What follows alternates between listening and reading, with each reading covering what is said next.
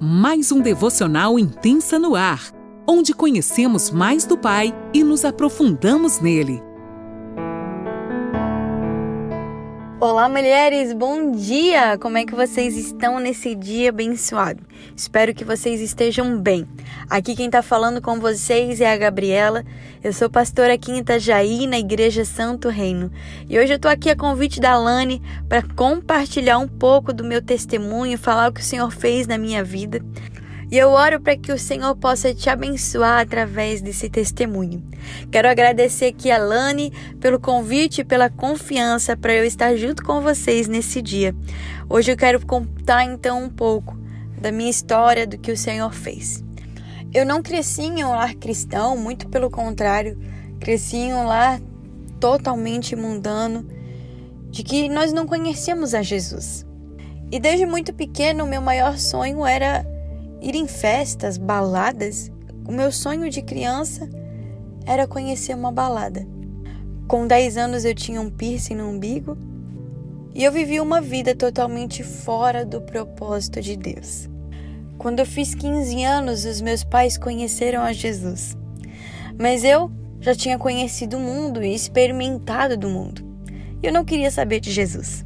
E aí eu entendo a parte do, da Bíblia quando ela diz ensina a criança o caminho que ela deve andar. A Bíblia não diz ensina o adolescente, a Bíblia não diz ensina o jovem, a Bíblia fala ensina a criança. E eu, quando meus pais conheceram a Jesus, o mundo já tinha me ensinado. E eu me lembro de que eles iam à igreja e eu muitas vezes até ia junto, mas não conhecia Jesus. E assim foram por alguns anos. Até que então, depois de muitas vezes estar no ambiente da igreja e sair do ambiente da igreja, Deus precisou me chamar. Eu me casei aos 21 anos e três meses após o meu casamento, eu vivi um dos maiores processos e mais dolorosos da minha vida. O meu marido começou a adoecer e na época ninguém sabia o que ele tinha. E eu, com 21 anos, me vi nesse processo onde eu tinha que cuidar da casa, cuidar do marido, pagar as contas de casa, o carro, moto, e eu tinha que dar conta de tudo sozinha. Porque meu marido foi adoecendo aos poucos e ele foi ficando sem força, sem ânimo para a vida. Ele realmente não queria mais viver. Nós levamos para vários médicos e nenhum encontrava o que o meu marido tinha. Até que um dia levamos em um médico, que foi aí então que descobriu o que de fato ele tinha. Descobrimos que ele estava com tuberculose. E eu não sei se você conhece alguém que já teve tuberculose, mas o tratamento é extremamente difícil. Os remédios possuem um efeito colateral terrível. E muitas pessoas achavam que meu marido não ia sobreviver. Olhavam para mim com pena 21 anos e provavelmente ficaria viúva. E realmente, por muitos dias, ele quis se entregar. Ele não queria tomar remédio, era muito difícil. Mas um dia, no meio da dor, o Senhor nos chamou. Eu me lembro que aquele era um final de semana extremamente difícil. Ele tinha passado o final de semana na casa da minha sogra porque eu sozinha não estava dando conta. Mas naquele dia eu disse para ele: Nós vamos à igreja. E ainda que eu tenha que te carregar, nós vamos à igreja. E aquele dia eu me lembro exatamente a palavra. O pastor pregou sobre a alegria. Não era uma mensagem profunda, nem cheia de textos. Era uma mensagem simples, mas que trouxe a alegria novamente para dentro da minha casa. E daquele dia em diante, a melhora dele começou a ser gradativa e muito visível. Ele começou a despertar de uma forma extraordinária. Era Deus nos chamando.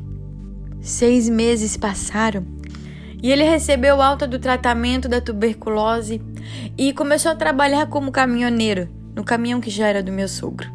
Na segunda viagem, ele estava indo para São Paulo quando ele tombou o caminhão. O caminhão não sobrou nada, só ele. E o que aconteceu? Novamente um processo. Mulheres, se você está vivendo de processo em processo, é porque Deus tem pressa para fazer na sua vida. Essa era a palavra que o Senhor trazia ao meu coração diariamente. O Senhor falava todos os dias comigo: Eu tenho pressa em fazer na tua vida. E eu passei um período ali de dois anos, dois anos e meio, de um processo atrás do outro, até que Deus pudesse me forjar. Eu costumo dizer que eu fui forjada na dor, eu fui forjada no processo. Mas a Bíblia diz, em Atos 14, 22, exatamente assim: confirmando, confirmando os ânimos dos discípulos e exortando-os a permanecer na fé pois que por muitas tribulações nos importa entrar no reino dos céus. Ou seja, Deus permite o processo para que eu e você possamos amadurecer para um tempo de reino. E nesse tempo onde eu vivi os dolorosos processos, a palavra que ecoava no meu coração é: Filha, eu tenho pressa em fazer na sua vida. Eu tenho pressa em fazer em você. Nosso ministério já havia nascido, meus pais eram pastores e eu não entendia o que Deus estava movendo. Mas um dia eu entendi. Um dia Deus me mostrou uma mesa com quatro pés e disse: Cada pé dessa mesa é um membro da família de vocês. Mas eu ainda não era tão intensa em Deus e me achava totalmente improvável. Eu achava que todos tinham chamado menos eu.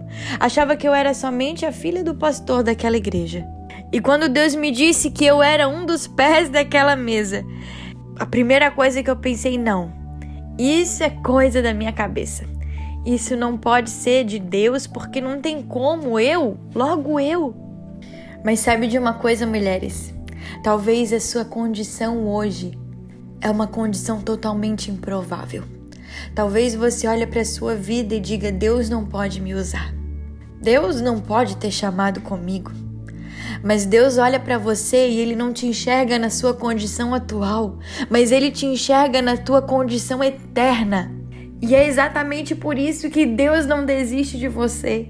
É exatamente por isso que Deus não desistiu de mim. Deus tinha todos os motivos para desistir de mim. Ele tinha todos os motivos para desistir de Pedro, por exemplo. Quando olhamos para Pedro nos evangelhos, nós vimos alguém totalmente inseguro, totalmente estressado que colocava os pés pelas mãos, sanguíneo hemorrágico. Quando eu olho para Pedro nos evangelhos, eu lembro de mim. Como eu era uma pessoa difícil, como eu era improvável, como eu fazia tudo errado. E mesmo assim, Deus não desistiu de mim. Eu quero te dizer, talvez você pense que Deus não tem chamado. Talvez você pense que você não tem propósito, mas eu quero te dizer, você tem um propósito sim, e o seu propósito eterno é ser introduzida em Cristo. E ele não vai abrir mão disso, ainda que ele tenha que te espremer, ainda que ele tenha que te moldar. Deus vai te chamar. Porque foi assim comigo, de processo em processo. Deus me chamou, Deus me escolheu e aqui eu estou hoje falando com você.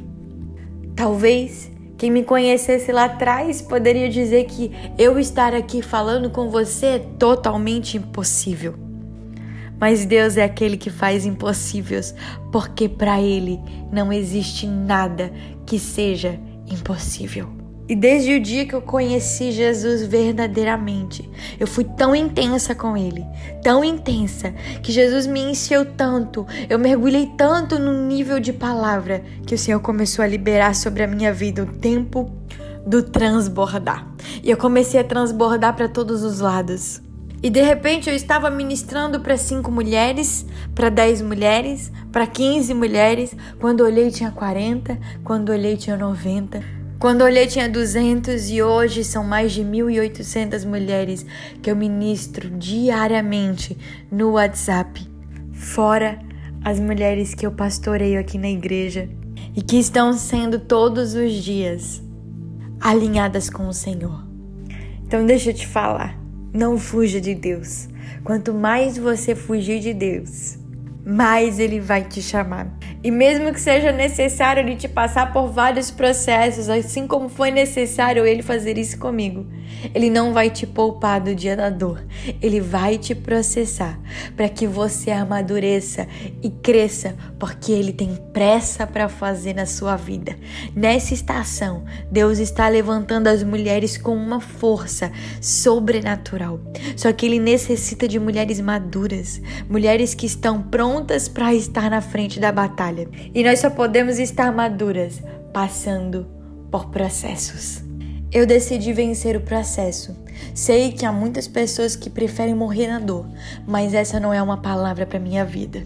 Eu decidi olhar para a dor e entender que a dor me capacita a passar o próximo nível e que se eu estou passando por dor é porque há um propósito nela. Talvez você está me ouvindo, está passando pelo dia da dor. Saiba, é Deus te chamando para um propósito exato, para esse tempo determinado. Então, mulher, decida avançar no dia da dor, porque Deus está te chamando e Ele tem pressa para fazer em você. Não retroceda, não pare, mas decida prosseguir. Amém? Que Deus te abençoe. Um beijo no teu coração. Fica com Deus.